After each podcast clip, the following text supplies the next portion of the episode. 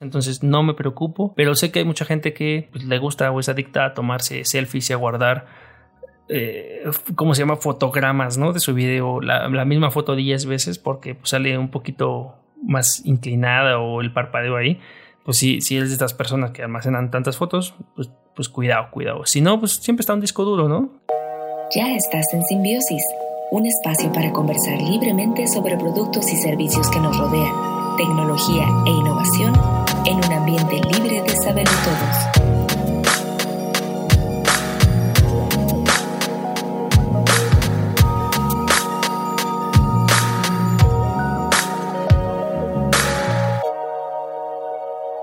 ¿Qué tal? ¿Qué tal? Ya estamos de regreso en un nuevo episodio de Simbiosis, episodio número 23. Yo soy el anfitrión, sí, el anfitrión de este, de este programa llamado Simbiosis Podcast. Nos encuentras en simbiosispodcast.com en cualquier lugar. Eh, a mí me encuentras como Hornas, arroba Hornas, también en cualquier red social. Eh, casi no publico nada más que en Facebook, quizá un poco, pero eh, pues ahí, vea, síguenos mejor para, para Simbiosis.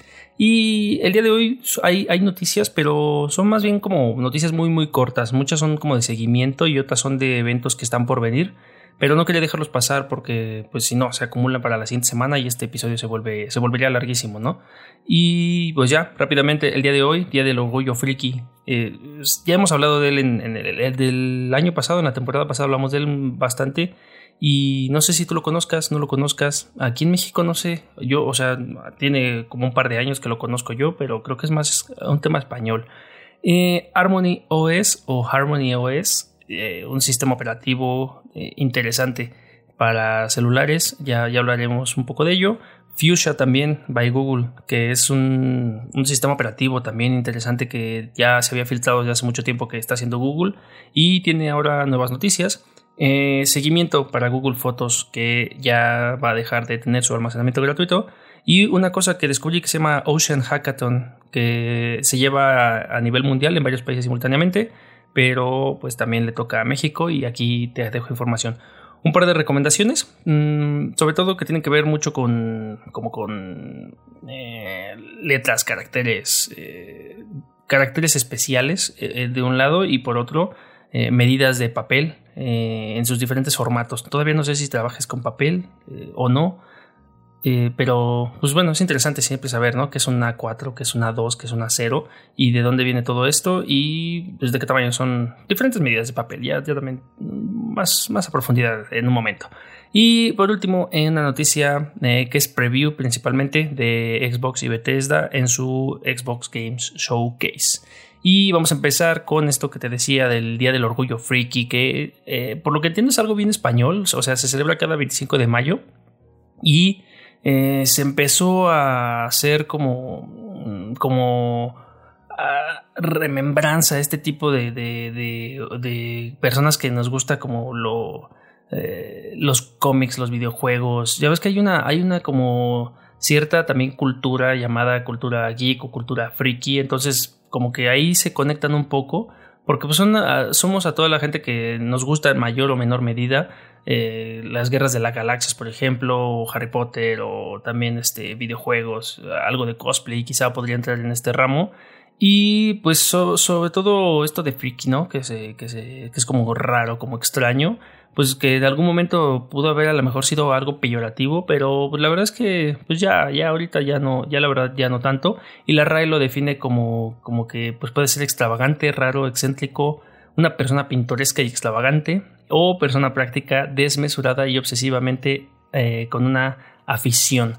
Y esto eh, te digo que se llevaba ya con España por ahí de 2006 con, un tipo llamado, bueno, un bloguero llamado Germán Marrines en su momento y se le conoce como señor huevo. No, de este lado en México creo que no, no tanto y al parecer también en Estados Unidos se, o sea, en España era esto como de, del orgullo friki, pero en Estados Unidos se, se ocupó ya también esta celebración como el orgullo geek. Que te digo que tienen más o menos ahí esa, o sea, la diferencia entre geek y friki creo que solo radica en la, en, eh, quizá en la, en los extremos, ¿no? Hasta, hasta dónde, hasta dónde puede llegar un, una, un, un friki.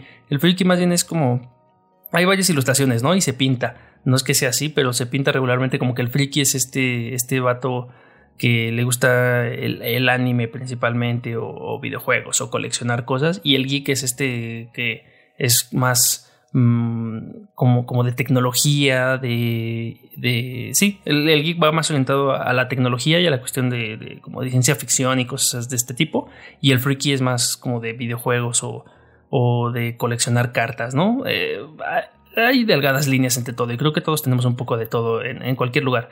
Y ya, no, no, voy a profundizar más en esto porque pues no sé si lo conozcas, no lo conozcas, pero pues como, como nosotros somos aquí freaks, nerds, ñoños, eh, pues al menos de este lado del micrófono, pues me parece interesante pues ahí, nombrarlo y, saber si en el país en el que tú estás se, se hace algo, no se hace nada, no, no lo sabemos. Y pasando a otra noticia, esto de que se llama Harmony OS eh, es un nuevo sistema operativo que ya, em, no sé si ya lo habíamos hablado en algún momento, de que había una, pelea entre principalmente el gobierno de Trump y eh, pues estos, esta, bueno, todas las compañías eh, extranjeras, principalmente orientales, ¿no? chinas, por ejemplo, en donde pues obligaron básicamente a, varias empresas y, y, una de ellas las más importantes es Huawei a pues ya no utilizar sistemas operativos de, pues de, que se hicieran en Estados Unidos, en este caso Google, que era eh, el sistema operativo que utilizaba, bueno, en Android, ¿no? Para los teléfonos móviles, que es de Google, ya no te permitía, ya no le iban a permitir, ¿no? Utilizar este sistema operativo por, pues ellos decían que por temas de espionaje, pero yo creo que más, pues más bien tienen que ser otras cosas más, más políticas. Y Huawei se puso las pilas y ya a partir de este junio de este año 2021, que pues ya tiene aproximadamente dos años que, pasó esta cosa, ¿no? De, que los vetaron, de que ya no les permitieron tener sistema operativo Android. O algún sistema operativo hecho en Estados Unidos, que pues básicamente es pues, los, más famosos, ¿no? Los más usados en el mundo. Y ya tras dos años de esto, ya Huawei va a presentar este Harmony OS, eh, que va a debutar el 2 de junio eh, la compañía lo hizo a través de un anuncio de YouTube muy cortito. Te dejo ahí también el link en la descripción para que, para que lo veas. Pero la verdad es que pues, hay, que ver qué, trae y si realmente va a representar una competencia eh, para la pues, para iOS o para Android, ¿no? En realidad para, para los desarrolladores y ver qué, pues, pues qué, oportunidades eh, ofrece esta empresa china. Sobre todo porque, pues sí, yo conozco mucha gente y la verdad es que los teléfonos Huawei en general son, son buenos pero pues sí se vieron afectados con esto de que ya no iban a poder tener mm, pues estos sistemas operativos más famosos, ¿no? Y o, más utilizados. Y creo que al final eh, este año ya había dicho Biden o no me creas, ¿no? ¿Quién, quién lo dijo? Pero como que les quitaron el, la, la, veda esta, ¿no? Ya, ya les habían permitido eh, regresar, que porque al final siempre se dieron cuenta que no, no querían espiarlos, pero al parecer pues ya ellos dijeron, no, pues yo ya avancé mi proyecto y ahora voy a hacer competencia. Eh, ahí su, su pequeño logotipo, un, arreglo tipográfico muy, muy sencillo, creo que es como tipografía DIN, no lo sé, está moderna y, me gusta. Y lo que quieren hacer pues básicamente es eh, pues esto, pues, pues ya poder distribuir su sistema, su, su hardware con su sistema operativo eh, a nivel mundial, sobre todo también pues que, llegue a Estados Unidos o México, ¿no? Que muchas cosas nos llegan también de Estados Unidos y hay que ver en qué se va a convertir esta, pues este, este sistema operativo, ¿no?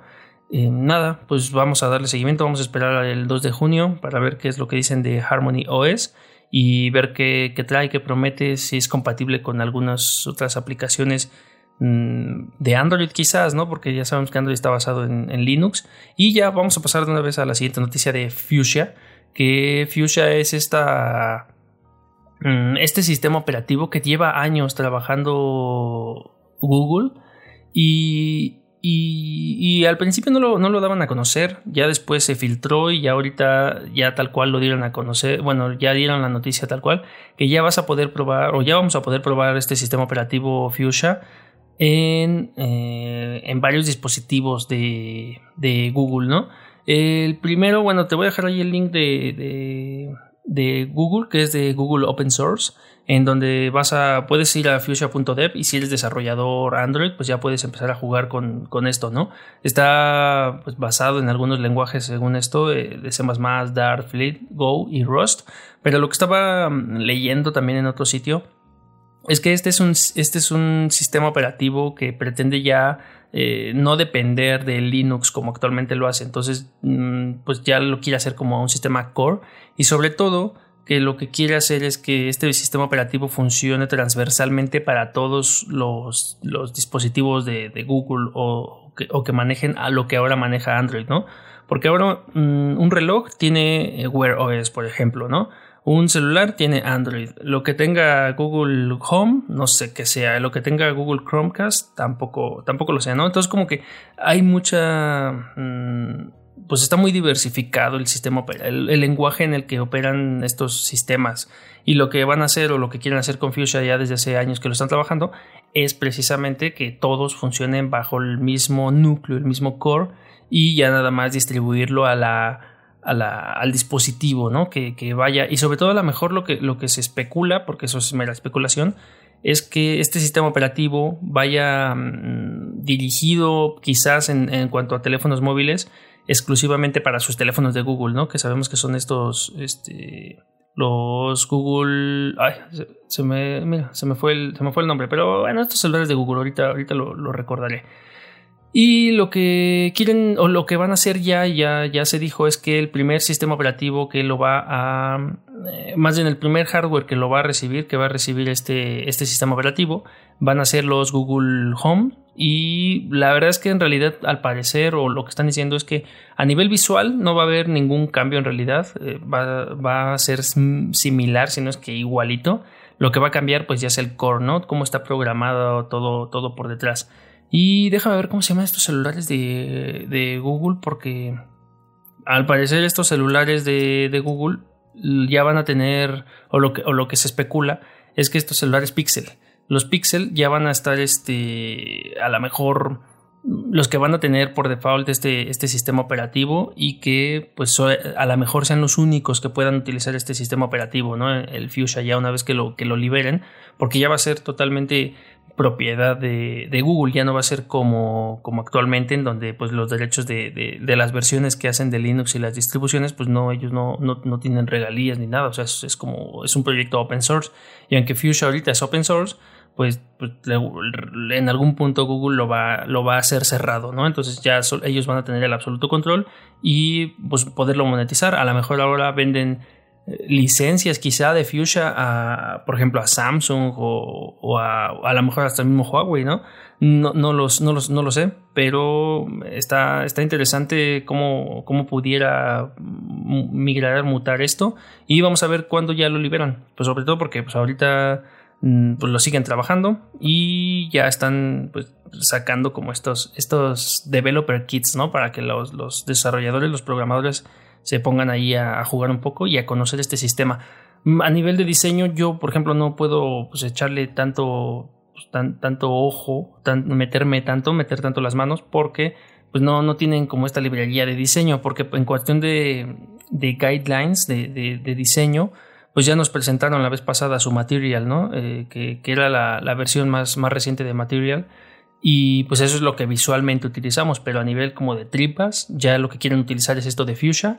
Y de lo más interesante ya para cerrar es que aun cuando migren a este sistema, lo que van a hacer o lo que, lo que están diciendo que van a hacer es que todas las aplicaciones, todo lo que esté hecho en la, en la Play Store, la Google Play Store, eh, llámese juegos o aplicaciones o sí, juegos, aplicaciones principalmente, Mm, van a poder ser retrocompatibles, es decir, los desarrolladores no tendrían por qué desarrollar nativamente en este lenguaje, va, a ser transparente, pero seguramente pues a lo mejor desarrolladores indies o empresas muy pequeñas eh, pues, no, inviertan en, esta eh, programación, en esta nueva reestructura, pero pues empresas grandes como ya sabemos, ¿no? Google, Facebook, a lo mejor Twitter, ¿no? Todas estas, todas estas empresas pues, que, tienen el, poder, ¿no? El army de, de programación pues sí, sí se actualicen y pues es, lo más lógico. Vamos a ver qué pasa con Fuchsia y cuando se actualice mi Google Home eh, voy a ver si noto alguna diferencia, pero por lo que están diciendo mm, todo es a nivel, a nivel core, nada, nada visual.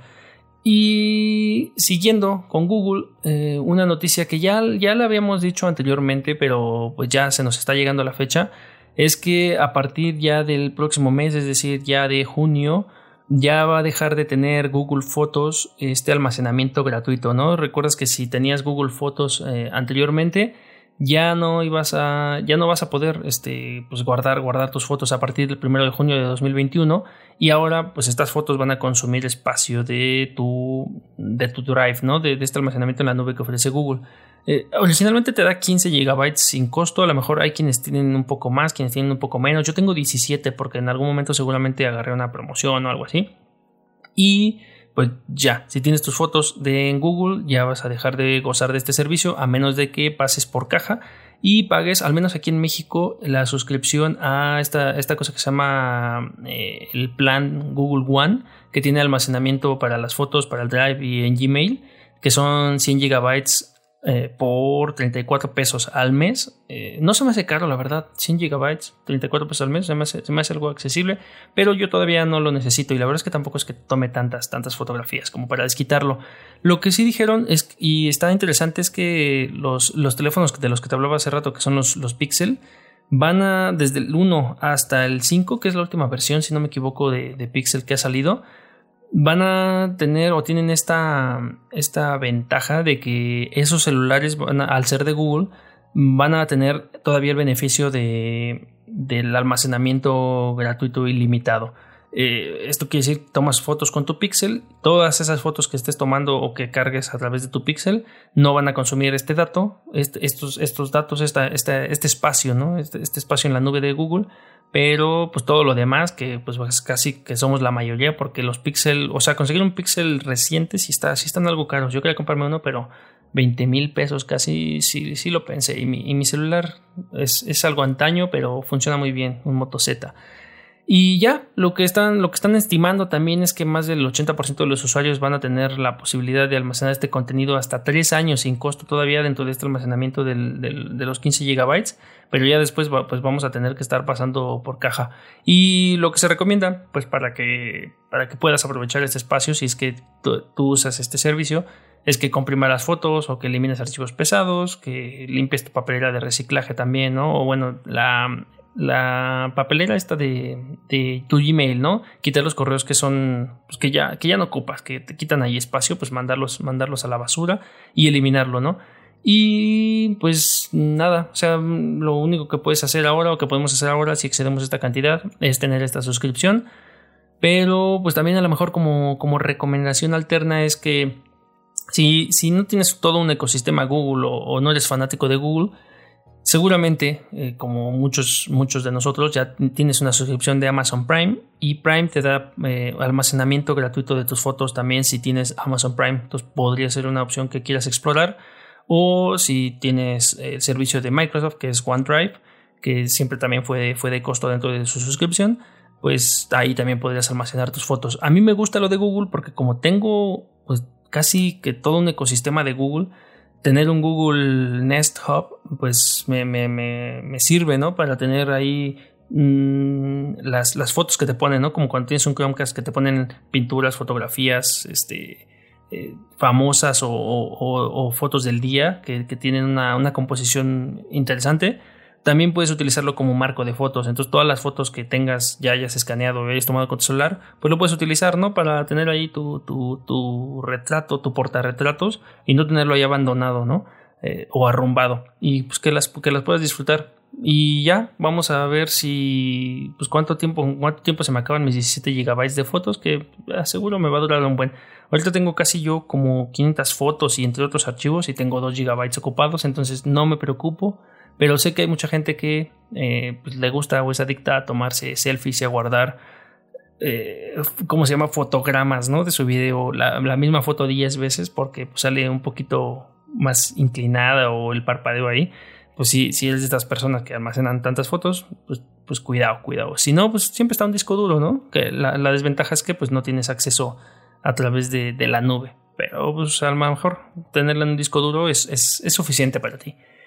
Ya, pasando a tema y el último tema de la, del sumario, te digo que iba, esto iba a ser relativamente rápido. esta cosa que descubrí que se llama el Ocean Hackathon, que en realidad es un... Este Ocean Hackathon es un evento que ya lleva varios años haciéndose, si no me equivoco, lleva mm, como, como cinco años, ¿no? Por, lo menos. Te dejo ahí el link en la descripción de este, de este evento. Y lo que va a hacer básicamente es que es un evento que, en el que se puede acceder durante un par de días a bases de datos relacionadas con el mar. Aquí lo que dicen es que te van a, te van a dar acceso a datos del mar, la, población de ciertos peces, las temperaturas, las alturas, etcétera, ¿no? Un buen, un buen de información del mar y lo que quieren es que mm, inscribas un proyecto que, ayude a resolver un reto del, pues de, este que, impacta ¿no? a, esta, a este ecosistema marino. Y en esta ocasión lo que quieren es que pues eh, vas a tener accesos a datos de a variedad de datos inteligentes, vas a tener a coach de alto nivel para acompañar a los equipos ahí a lo largo de este fin de semana donde se va a llevar a cabo, que es a partir del 6 de junio eh, en general. Eh, va a ser del 5 al 7, pero pues siempre hay como la presentación y ya sabes, ¿no? Demasiado. Y bueno, la presentación de, del proyecto, de los proyectos y, de, y, del evento. Y el 7 ya al final para cerrar, pues la presentación de, de los proyectos seguramente. Y lo que quieren pues es que te inscribas y que pues ahí mm, propongas, ¿no? Básicamente la, idea de, este hackathon es que propongas una idea que, ayude, ¿no? que, dé a este, este, este proyecto que, tenga un impacto ambiental. Y lo interesante que estaba viendo es que mm, el primer lugar se va a llevar un premio, todavía no dicen qué premio, pero de uno de los patrocinadores del evento. Entonces la, pues suena, suena, interesante y que pues, tu proyecto tiene posibilidad de, de, hacerse realidad, ¿no? Según, según todo este todo esto que nos, pintan aquí. ¿Y cómo puedes participar? Pues te puedes meter a ocean-hackathon.fr y ahí están todos los, todos los informes y todo, todo lo de la, inscripción. Ahí en su home directamente. Te habla acerca de los, de los embajadores, las ciertas eh, marcas o empresas que van a estar ahí. Y mira, desde el 2016 es cuando se lanzó esta, este, este hackathon que invita a la comunidad a pues a mostrar, ¿no? A mostrar sus ideas y pues con este interés social por mejorar la, la, vida marina, el impacto que tenemos en, el mar, que la verdad está bien cañón. El otro está viendo unos documentales de Netflix que pues no sé, o sea, si son si son 100% certeros, está, está preocupante lo que, lo que, lo que hacemos.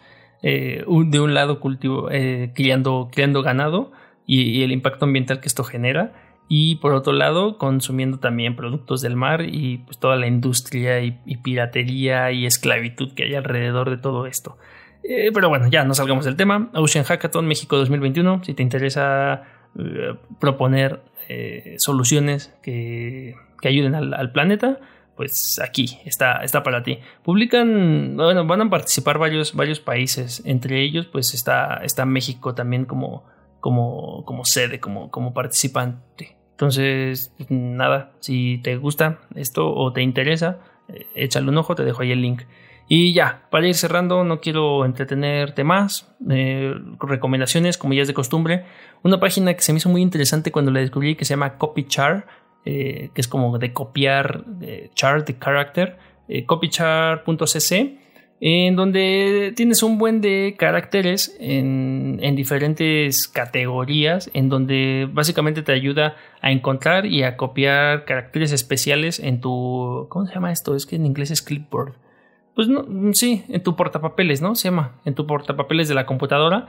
Y si lo ves desde un celular, pues le das tab al, al icono o al carácter especial que quieres y lo puedes ya, se, copia solito, ¿no? Puedes ver eh, letras, puedes ver signos de puntuación, signos de matemáticas, eh, números, eh, monedas, ¿no? Este currency. Mm, sí, tipos de moneda. Símbolos también, algunos símbolos hay raros. Me llamó la atención que tienen jeroglíficos también. O sea, si, si en algún momento quieres ocupar un jeroglífico pues, egipcio, Aquí, aquí tienes todos y sabes qué significan, solo le das clic a uno y ya lo... Ah, mira, aquí está el ojo de Ra, que creo que es el único que conozco. Eh, hay flechas y también hay un buen de emojis en los que puedes hacer copy-paste. A lo mejor estás en el celular, pues no es caso, no tiene mucho caso, mucho sentido porque casi que tu celular ahí en el teclado tiene los emojis, pero a veces sí hace falta algún signo de puntuación, algún... Yo lo que utilizo mucho, por ejemplo, cuando hago diseño, son el de copyright, ¿no? O el de marca registrada. Cuando hago un sitio web o algo en el footer, eh, siempre necesito ese, ese, ese icono, ¿no? Ese, ese carácter especial y pues ahí lo ando buscando en Google y lo que sea. Pero aquí pues ya tal cual lo busco como, como marca registrada lo, le doy clic, lo copio y listo, no, no hay más. Y esto pues funciona como en código ASCII, entonces está bueno. Eh, y, está, está completa la colección, aparte que también tiene un buscador en donde pues ya tú lo puedes buscar específicamente, ¿no? Para que no andes ahí indagando en, todo el mar de, emojis, de iconos o de caracteres especiales. Pues a lo mejor te sirve mm, en, en, algún momento de tu, de tu vida digital. Y si mm, eres más todavía de los que trabajan con papel, yo hace mucho que no trabajo con papel, pero, pero pues nunca está de más, ¿no? Saber este, cuánto mide una tarjeta de presentación, cuánto mide un, formato A0, A1, A3, este, tamaños B, tamaños C. Eh, principalmente hay muchas medidas de Estados Unidos, eh, porque pues este es un sitio estadounidense, y te hablo de papersizes.io aunque también hay mm, eh, medidas internacionales de algunas cosas, eh, también medidas de fotografías, ¿no? ¿Cuánto mide la fotografía pasaporte, una 2R, una DSC? Pues también te puede servir tamaños de periódicos, tamaños de libros, tamaños de, te decía, tarjetas de presentación, tamaños RAW. Viene, vienen algunas medidas, o sea, poco a poco van, van incrementando el catálogo de medidas de por, por país y mira, ya está de Francia, de Japón, de Canadá, de Alemania, de Suecia, de Colombia, de China. Eh, tamaños imperiales eh, y tamaños. Bueno, hay, muchos tamaños de papel. Y lo interesante es esto: que tú también puedes eh, buscarlo como por categoría, compararlos por unidad de medida. Puedes filtrar por milímetros, centímetros, metros, pulgadas, puntos, picas o en píxeles, hasta 300 puntos por pulgada o per points per inch y cambiar el fondo si te gusta. Pues, eh, la verdad es que está bueno, a mí, a mí me sirve mucho, sobre todo cuando quiero ver medidas de, no me acuerdo cuánto mide un tabloide, por ejemplo, a veces, ¿no? Hace mucho que dejé de, imprimir o de, manejar mm, documentos impresos, pero nunca está de más, o sea, porque a veces en Google, no sé si te ha pasado que buscas el tamaño de algo, de una tarjeta de presentación, por ejemplo, y hay medidas que unos te dicen que miden 4.5 por 9.5, otros te dicen que mide más, otros que dicen menos, y depende también tu diseño, ¿no? Y te imprenta. Sobre todo lo que yo te puedo recomendar, hablando de, independientemente de las medidas de papel que puedan ser universales, mm, busca dónde vas a imprimir lo que quieras imprimir y tu imprenta te da, te da las, las guías. Porque muchas veces utilizan rebases o te dan ellos tienen sus propias guías de seguridad dependiendo la máquina en la que imprimen etcétera. Entonces como para tener un, primer acercamiento a tu, a tu diseño eh, pues busca busca en esto en the paper sizes el tamaño de tu, de tu papel de tu, de tu sustrato en el que vas a imprimir. Pero sí acércate antes de cualquier cosa ah, antes de mandar a imprimir en cualquier lugar a la imprenta y pídele sus sus medidas, ¿no? sus, guías de, impresión y ya ahí tú te puedes dar cuenta si necesitas hacer el documento a lo mejor 4 mm, milímetros más grande por lado, 2 milímetros, a lo mejor contemplar tus guías y rebases para que pues, no se vaya a cortar nada, ¿no? Cuando, cuando hagan el corte con la guillotina, pues que no, no te vayan ahí a morder algún carácter o que, o que quede muy pegado algún texto a la orilla Sí, sí, pues te puedo recomendar eso también, ¿no? Eh, aparte de este Paper Sizes que te ayuda con los, con los tamaños digitales, sí, acércate con tu impresor para que no, no, ocurra ningún error. Y ya, por último, este preview que la verdad es muy, muy rápido, va a venir, o ya habíamos hablado de que vienen eventos de, de videojuegos, y ya Xbox anunció que el domingo 13 de junio va a tener ya este evento que se llama, o ya, ya se llama Xbox and Bethesda Games Showcase porque recordemos, bueno, no hay que recordarlo porque aquí ni lo mencionamos, pero Xbox compró una empresa de videojuegos llamada Bethesda, así como ha comprado varias, y ahora Xbox y Bethesda Game Showcase, pues lo que presume o lo, que, lo que nos está queriendo decir es que van a presentar los juegos de Xbox y de este estudio de Bethesda, cosas nuevas que vienen para eh, este, este, este evento. Lo puedes ver en Twitch, lo puedes ver en YouTube, lo vas a poder seguir por Twitter y también lo puedes seguir por Facebook. Te dejo ahí el link en la descripción y vamos a esperarnos el 13 de junio para ver con qué sorpresas nos salen. si nos van a salir con un, o sea, con más noticias acerca del nuevo Halo, con noticias acerca de algún juego nuevo de Bethesda o a lo mejor un nuevo Gears of War, aunque ya nos dijeron que van a tardar años en, hacer algo. Eh, los grupos, los, los, vatos de The Coalition, no lo sabemos. Eh, mera especulación, agrégalo a tu calendario si eres, eres jugón y eres jugón de Xbox. Y aparte, no solo jugón de Xbox, sino que te interesa este mundillo del desarrollo y, la, y, las... Pues sí, como clavarte un poco en el, en el periodismo, pseudo periodismo de, videojuegos. Pues nada, agrégalo a tu calendario y vamos a ver qué pasa este 13 de junio. Y listo, vámonos ya porque pues pocas noticias, pocas cosas que, que no quería dejar pasar, pero espero que haya sido suficientemente informativo o al menos haya despertado la curiosidad en alguno de estos temas. Pues muchas gracias por escucharnos, no olvides seguirnos y bye.